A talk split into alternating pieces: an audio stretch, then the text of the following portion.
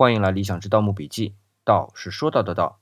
昨天借了藏域这个词来做了一下归纳啊，归纳归归纳，我们藏玉里还有一些内容要补充。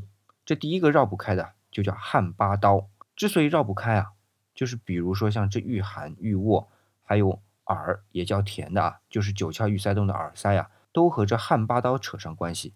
因为汉八刀是一种雕琢玉的技艺。看似粗犷的刀法，寥寥几刀阴刻线就能将要雕的对象描绘得很传神。